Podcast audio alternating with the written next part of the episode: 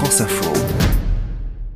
Hi, I'm, my name is Britt. I- Britt, 24 ans, habite à Chicago. C'est en novembre 2020, pendant la pandémie, qu'elle a commencé sur son compte TikTok à raconter les aléas liés à la pathologie rare dont elle souffre depuis près de 6 ans. Je vais être poignardée dans le dos. Je souffre de l'une des pathologies les plus douloureuses, le syndrome douloureux régional complexe. L'un des traitements, c'est une injection dans la colonne vertébrale. Une douleur chronique qui complique plus ou moins son quotidien, c'est cela qu'elle partage désormais sur les réseaux sociaux à une communauté de près de 60 000 abonnés. It definitely came as a, a surprise to J'ai été vraiment when I très started, surprise parce que posting quand j'ai videos commencé à about poster des my vidéos à propos de ma I thought, you pathologie, je pensais que peut-être quelques-uns de mes amis les it regarderaient. Ça me donne de l'espoir.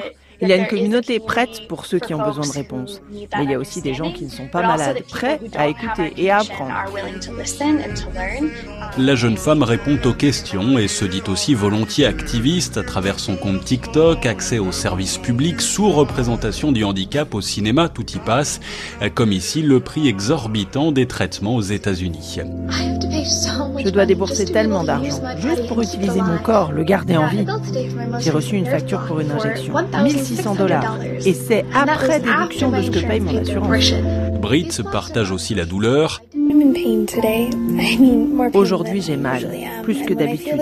D'ordinaire, je ne fais pas de vidéos, je n'ai pas grand-chose à dire, ce n'est pas très intéressant à regarder. Mais je crois que c'est important de voir cet aspect des choses.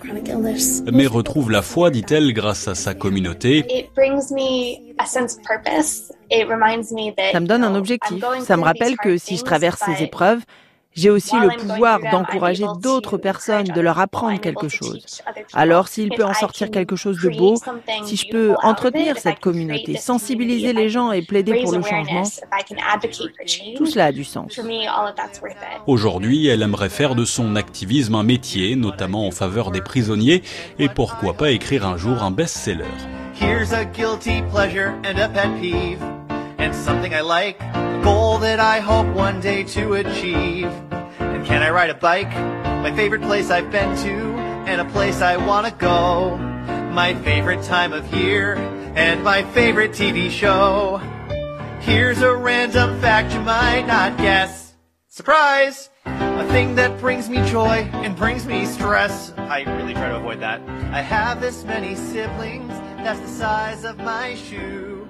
And I hope you'll use this song to let everybody